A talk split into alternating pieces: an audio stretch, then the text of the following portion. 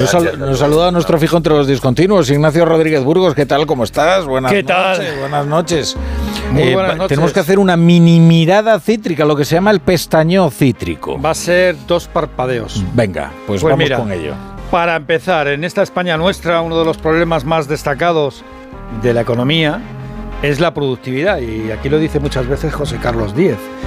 Y en lo que va de siglo, la productividad de nuestra economía ha caído un 7%. Es el peor comportamiento de los países occidentales desarrollados según la Fundación BBVA y el IBI. Una baja productividad debilita la economía y la renta, como señala Francisco Pérez, director del Instituto Valenciano de Investigación Económica. la productividad en España y en particular la productividad conjunta de los factores o retrocede en algunos periodos o avanza más lentamente que en otros países. Todo ello representa una debilidad porque la productividad es junto al empleo de trabajo y capital una fuente muy importante del crecimiento del PIB.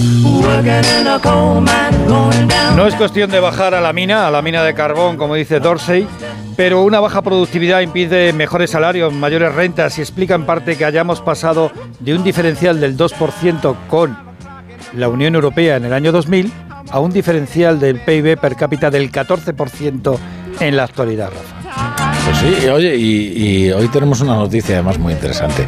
Eh, es que la titular de trabajo, que también es vicepresidenta segunda, Yolanda Díaz, eh, está insistiendo en esto del sueldo máximo de los directivos. Ella dice que no es una imposición, pero que bueno, se está pensando algunas iniciativas fiscales, ¿no? Que Sí, sí, podrían, tiene- tiene podrían, ¿no? Eh, y la la va forzar. dejando caer.